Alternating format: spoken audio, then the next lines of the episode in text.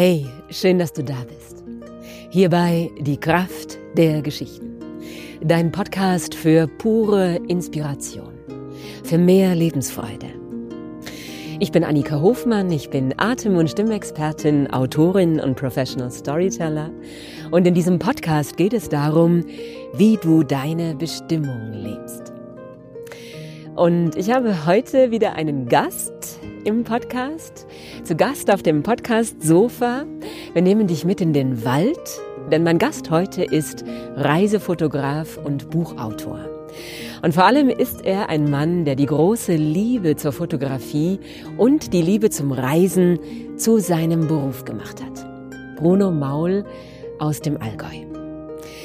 Du erfährst heute ein paar Geheimnisse über die Fotografie, aber auch, wie es gelingt, deine große Liebe zu deinem Beruf zu machen, es wirklich in dein Leben zu bringen.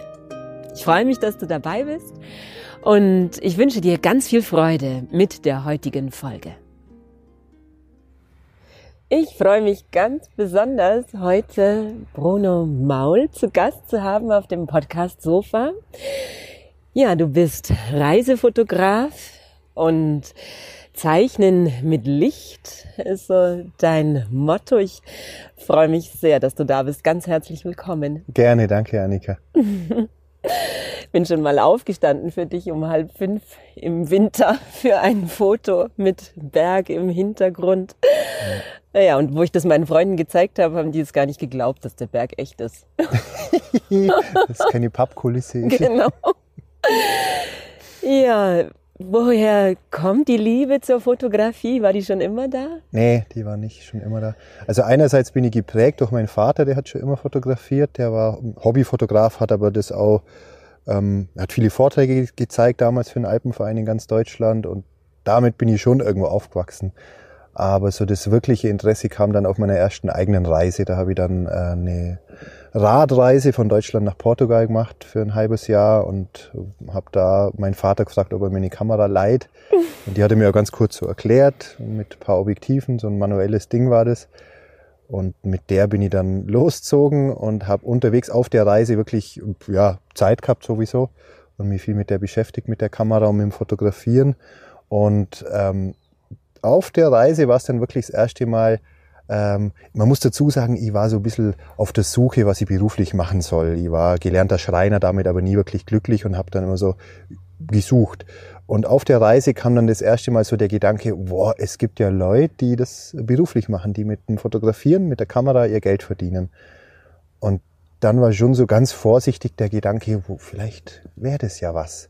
Und habe dann vielleicht eher unbewusst mit dem Gedanken mich noch mehr mit äh, der Fotografie beschäftigt, mit der Kamera beschäftigt.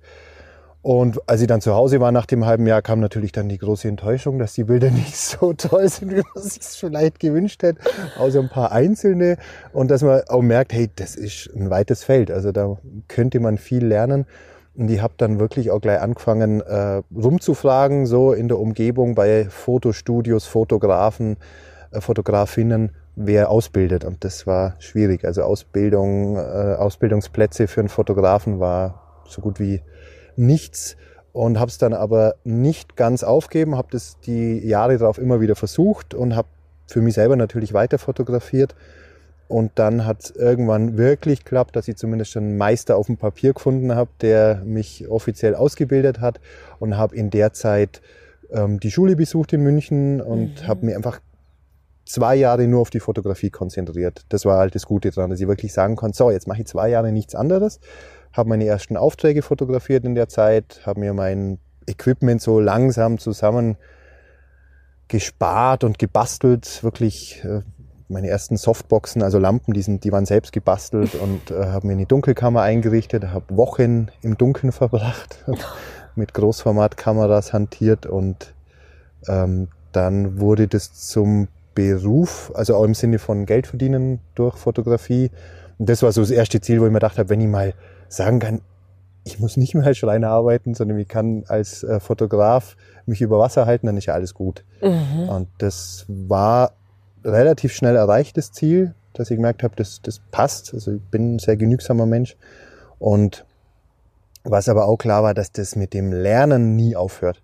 Ja. Also, dass dann nicht nach der Lehre äh, klar ist, so funktioniert äh, gar nicht. Man steht immer wieder äh, an einem Anfang und das ist einerseits schön, also ist ja wirklich super, An andererseits ist auch manchmal so, ähm, auf eine gewisse Art vielleicht sogar ermüdend, weil man weiß, es wird immer so weitergehen und ich, ich werde nie so wirklich, so wirklich ganz zufrieden mit mir selber sein, weil ich immer denke, boah, nee, jetzt bin ich eigentlich schon ein bisschen satt, was ich da die letzte Zeit so gemacht habe, mhm. die letzten Jahre jetzt, jetzt möchte ich wieder was völlig Neues anfangen und dann steht man wieder vor so einem Berg, aber wie immer muss man den Schritt für Schritt angehen und dann kommt hoffentlich unterwegs auch wieder äh, die Freude an den kleinen Schritten und das ist in der Fotografie schon schön, also da bin ich immer noch froh, dass ich da so eine so, ein, so eine Begleiterin habe durch die Fotografie, die einen eigentlich so das Leben begleitet, ob man das beruflich macht oder nicht, ganz egal. Man wird es wahrscheinlich nie mehr, nie mehr aufhören. Mhm.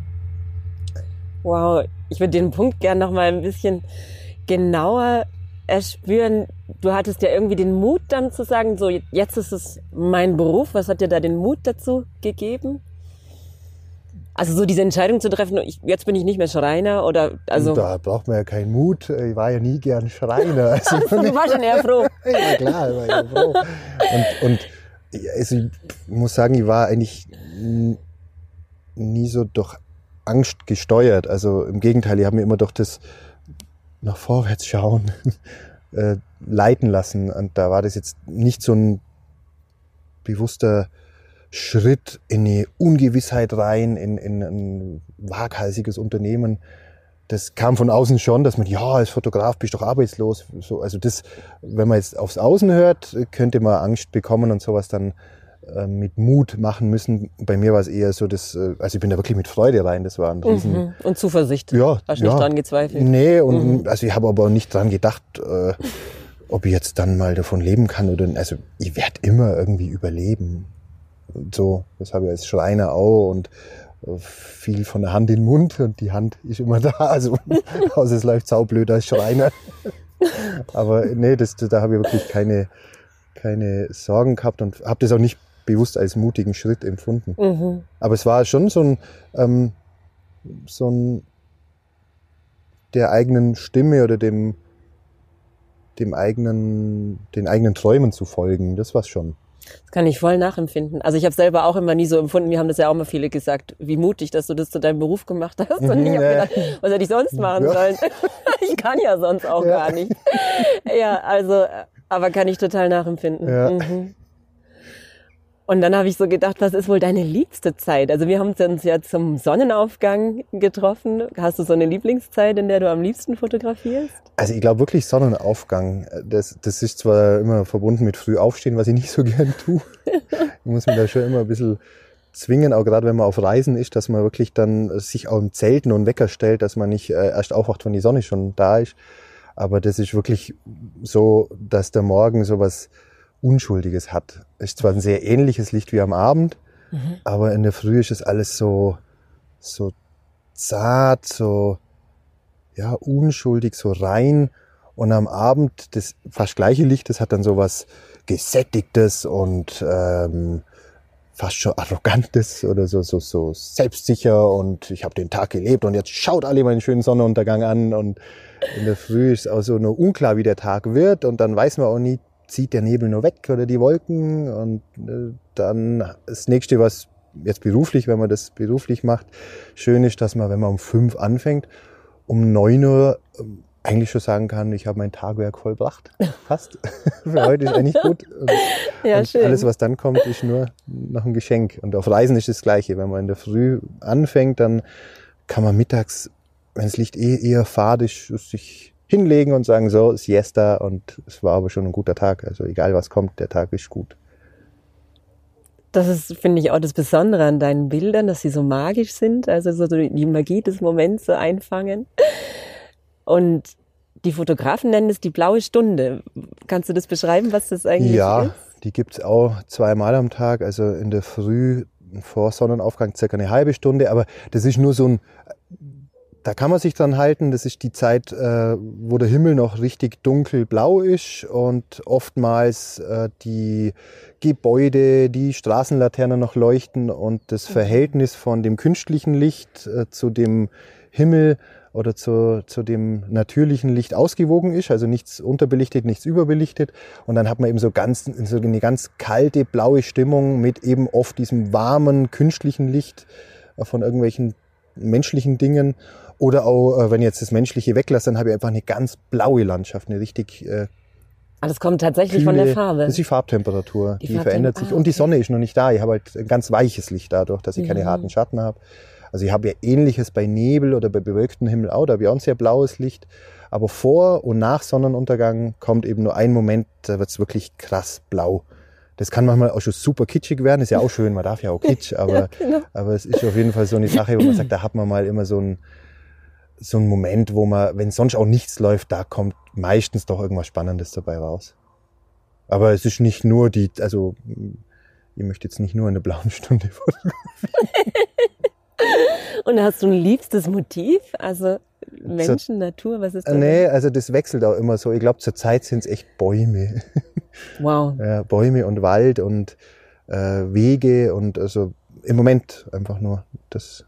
Mhm. Also wenn ich so überlege, was ich eben die letzte Zeit so gern fotografiert habe, was mich so angesprochen hat, das ähm, habe ich versucht ähm, einfach laufen zu lassen. Ich habe jetzt nicht versucht, äh, mir ein Motto oder ein Thema zu setzen, jetzt Bäume, jetzt mache ich mal eine Zeit Bäume Guide, sondern ich bin in letzter Zeit eher losgelaufen mit der Kamera, ohne konkretes Ziel.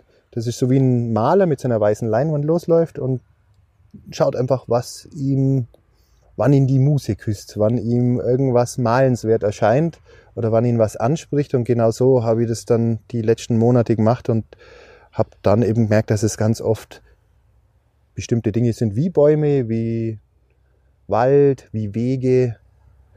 Kann auch daran liegen, dass wir in Schweden waren und da sind halt fast nur Bäume und fast nur Wald.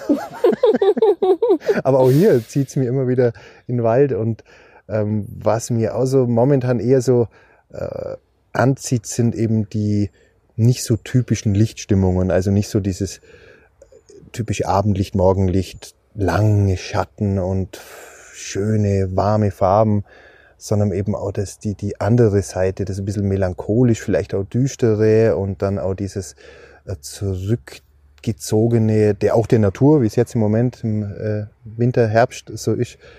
Und das hat auch was und das war eben bei mir, dass ich, ich habe es nicht bewusst entschieden, sondern das hat mir einfach angesprochen. Und wenn ich dann am Abend eben heimkomme und ihr habt so in diesem, um in diesem Bild zu bleiben, ein Bild auf der Leinwand, dann ist es ein Geschenk. Dann, es war zwar jetzt nicht unbedingt äh, ein Muss, aber wenn dann da, wenn weißt du, hast ein paar Bilder jetzt gemacht, es müssen nur ein paar sein, zwei, drei Bilder, die richtig gut sind und dann, dann du heim wie so ein, so ein Jäger, der irgendwie da einen Hasen und da einen Fasan hängen hat. da habe ich lieber ein paar Bilder in der Kamera, aber das fühlt sich so an, als wären wir einfach losgezogen als Jäger und Sammler und hat, hat, wurde beschenkt, indem er ein paar schöne Motive geschenkt bekommen hat, weil eigentlich habe ich manchmal das Gefühl, die sind ja eh schon da. Ich pick sie nur raus und mache sie dann so, wie sie mir gefallen in der Nachbearbeitung, in, in der Gestaltung. Man hat ja auch so seinen eigenen Stil und seine Vorstellung.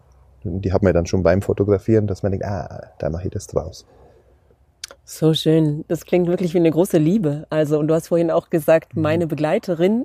Ja, und das, das war es aber nicht immer. Also es gab jetzt schon Zeiten, das, da bin ich froh, dass ich dass es auch wieder so sehe, dass ich die Fotografie wieder schätze. Aber als jetzt die letzten Jahre Fotografie dann doch irgendwann nur noch äh, das Mittel zum Geld verdienen war und eigentlich nur noch Auftragsfotografie war, das war auch eine Zeit lang schön, aber irgendwann merkt man, dass die Liebe zur Fotografie dadurch verloren geht, weil man eigentlich nur noch für andere fotografiert und nur noch so gefällig, damit es eben anderen gefällt und sich selber verliert man dabei ein bisschen und seine eigene Fotografie und dadurch eben auch die Liebe zur Fotografie.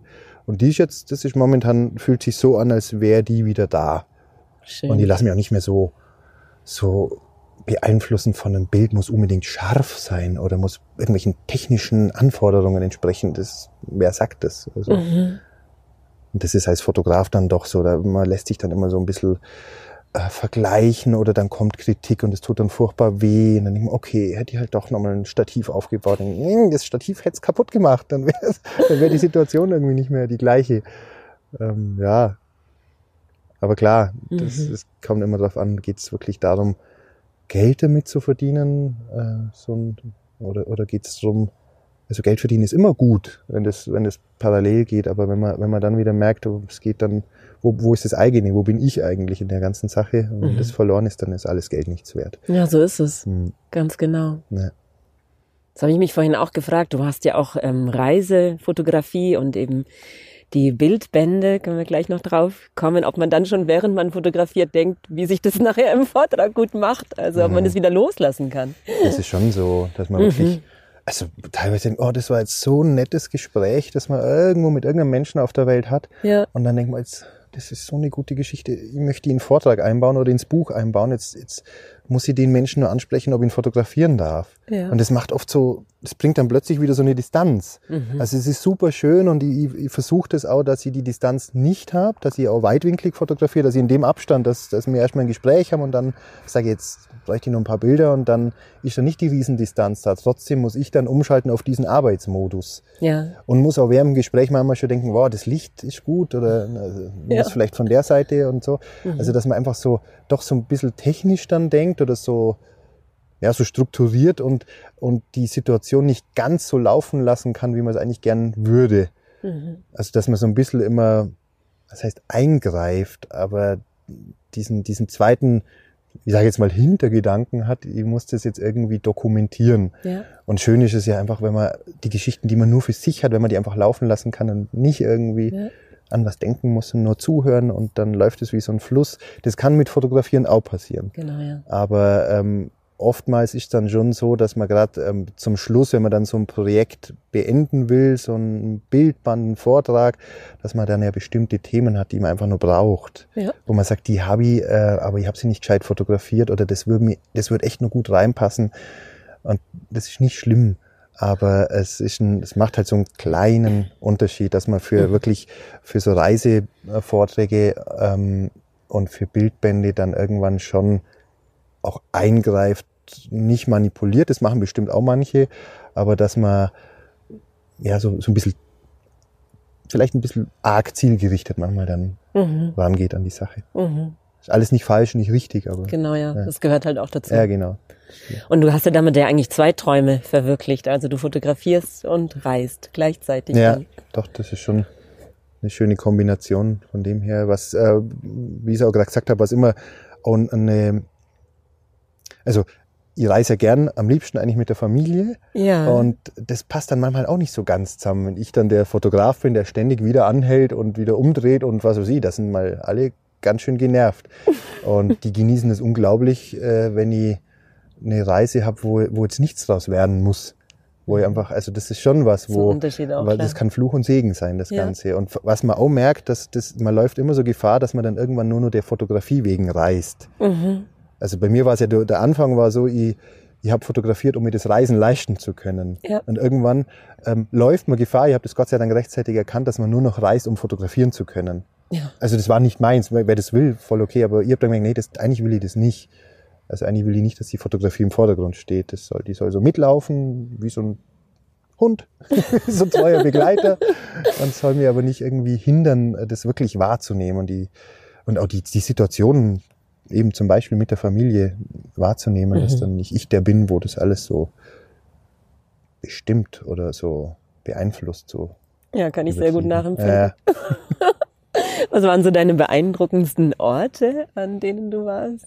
Orte, also jetzt Ja. wirklich von, von also es gibt so ein paar Orte, die einem so in, im, im Gedächtnis bleiben und da ist bei mir Ecuador ähm, so ein Land oder gibt es so Orte in, in, in den Anden hm, rund um Quito, die mir immer wieder so in Erinnerung kommen. Das sind so, so vielleicht so Sehnsuchtsorte, wo ich nie weiß, ob es gut ist, die wieder aufzusuchen, weil vielleicht dann die Sehnsucht so, puff, das ist ja gar nicht so, aber die, die, das war so ein, das ist so ein Land und dann sind es, glaube ich, schon die Länder, ähm, die man so,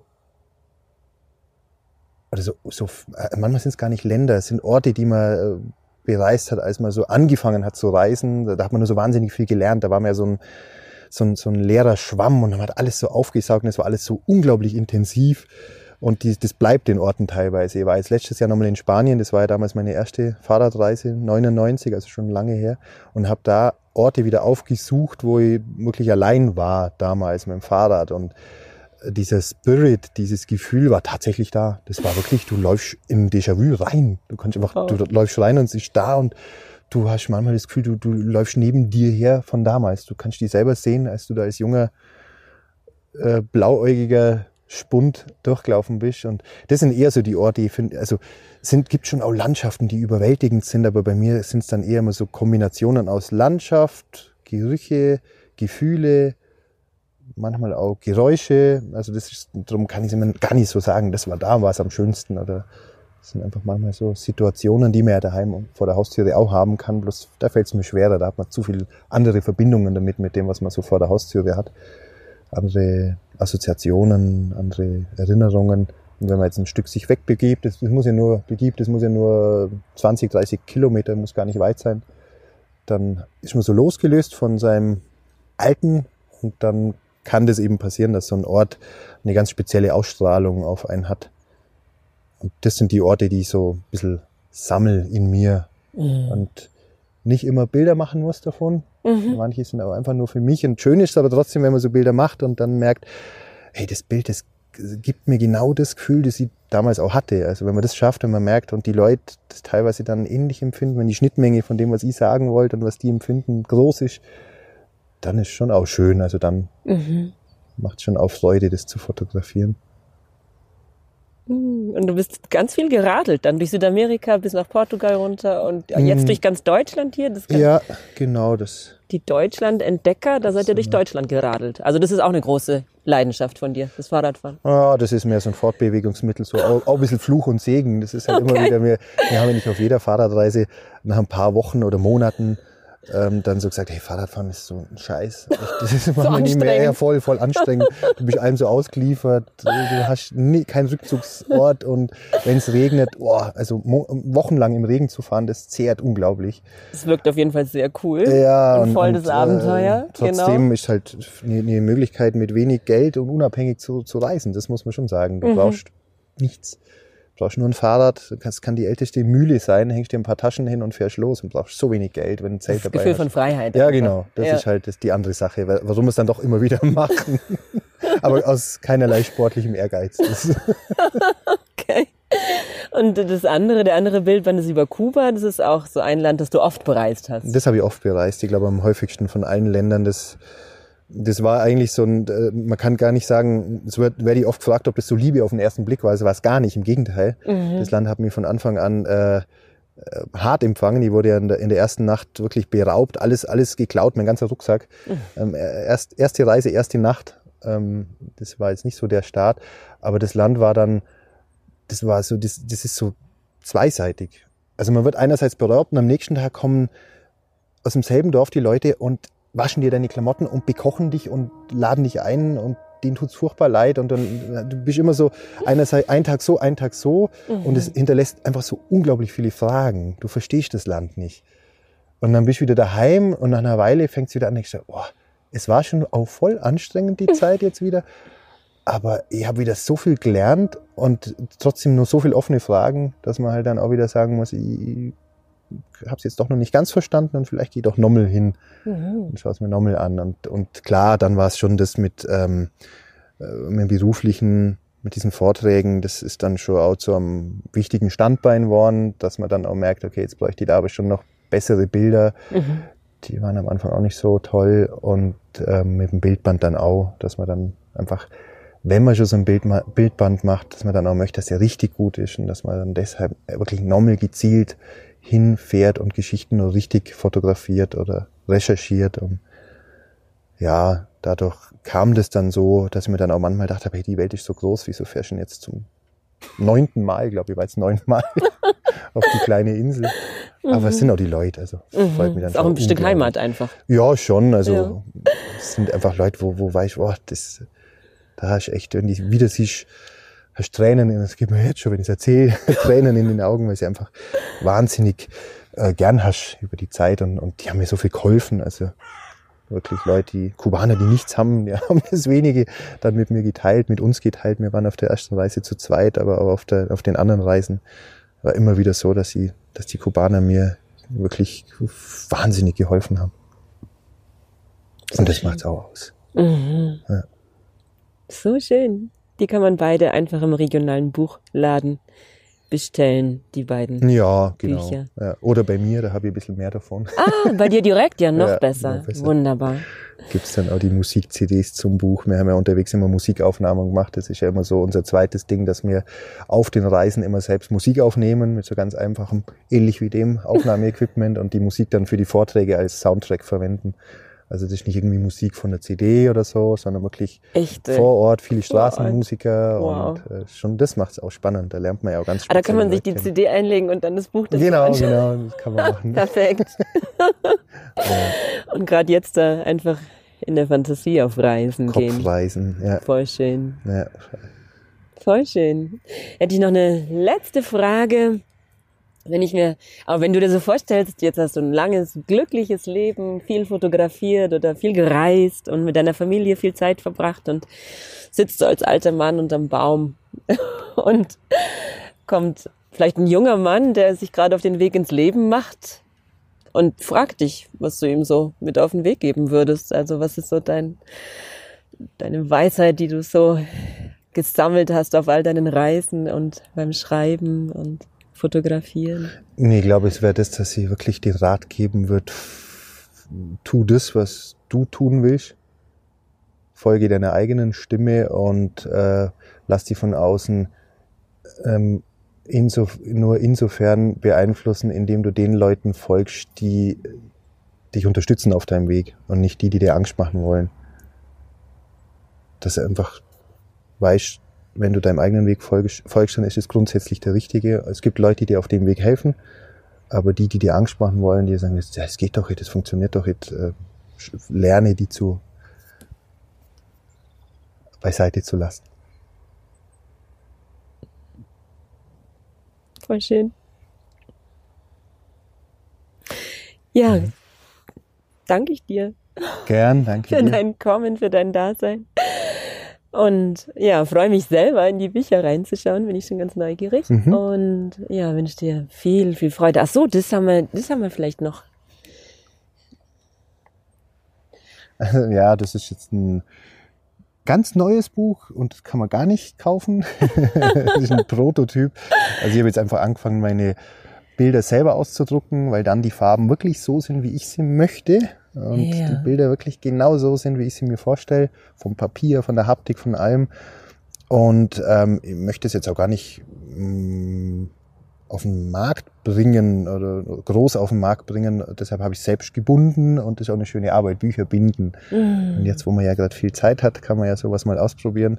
Und da bin ich jetzt gerade dran und, und merke, dass das, äh, dass so ein, so ein Buch, auch wenn es die Leute anschauen, dass das eine ganz andere Wirkung hat. Also Voll. Das ist einfach dann meine Wirkung, die ich Ja. mir so, ich mir so denke. Ja. Richtig schön. Da wird es dann eine Ausstellung geben. Da wird's den eine Bildern. Ausstellung geben, genau. Da dürfen noch mehr Leute auch die Bücher in die Hand nehmen. Dann, genau, dann darf, dann darf, das darf man anlangen, bis es speckig ist. Das finde ich voll schön. Super. vielen, vielen Dank dir. Danke dir, Annika. Danke euch. Hinter den Kulissen. Schön was. Ja, das war's für heute. So schön, dass du dabei bist. Die Bücher von Bruno Maul, Kuba, Insel im Aufbruch, die Deutschland, Entdecker und die dazugehörige Musik, das kannst du bei ihm bestellen unter bruno-maul.de. Und du kannst immer noch dabei sein bei unserer Geschichtenzeit. Ich erzähle an jedem zweiten Abend von unserem Kamin eine Geschichte zu dir ins Wohnzimmer. Und das sind meine schönsten Geschichten aus meiner Sammlung. Du kannst dich anmelden unter annikahofmann.de und dabei sein. Ja, und auf meiner Homepage findest du auch die ganzen CDs, die ich gemacht habe. Die Irland-CD über den Hügeln von Connemara, die Kindergeschichten und auch Weihnachtsgeschichten. Stöber da gerne und bestell dir noch ein schönes Geschenk, mit dem du Freude machen kannst. Und ich freue mich über deine Kommentare zu dem heutigen Interview. Was hat dich besonders inspiriert? Was nimmst du mit hinein in dein Leben? Schreib mir gerne. Auf YouTube, auf Instagram und hinterlass mir deine Nachricht, da freue ich mich drauf. Auch wenn du Ideen hast für weitere Themen, super gerne. Jetzt wünsche ich dir eine wundervolle Woche. Sorg gut für dich und ja, lass es dir gut gehen. Sei von Herzen umarmt, deine Annika.